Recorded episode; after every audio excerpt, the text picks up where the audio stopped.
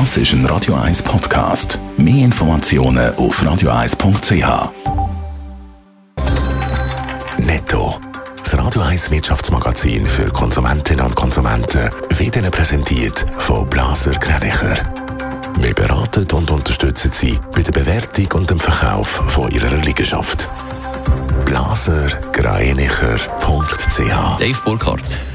In der Schweiz ist die Arbeitslosigkeit weiter rückläufig. Ende September sind rund 89.500 Personen als arbeitslos gemeldet gewesen. Das sind 1.850 weniger als noch im August. Die Arbeitslosenquote sinkt von 2,0 auf 1,9 Prozent. Das ist der tiefste Wert seit 20 Jahren.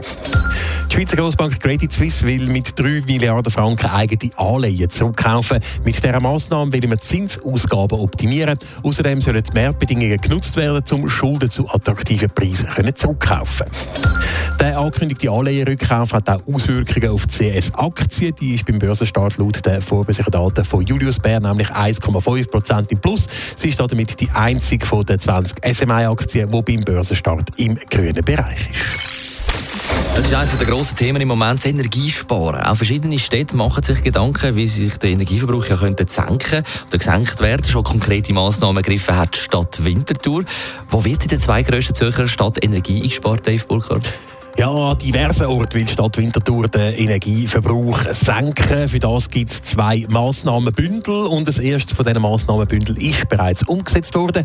Da wird zum Beispiel der Hebel in der Eishalle Deutweg angesetzt. So ist dort mittlerweile ein neues System für die Eisaufbereitung im Einsatz.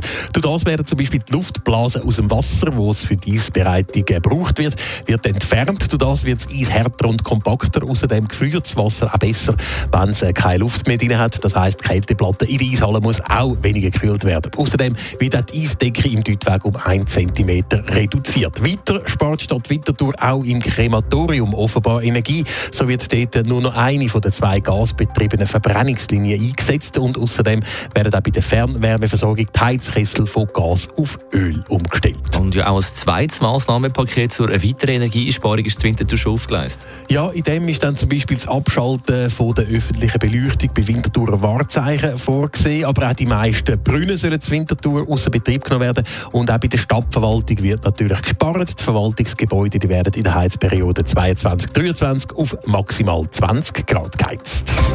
Netto, das Radio 1 Wirtschaftsmagazin für Konsumentinnen und Konsumenten.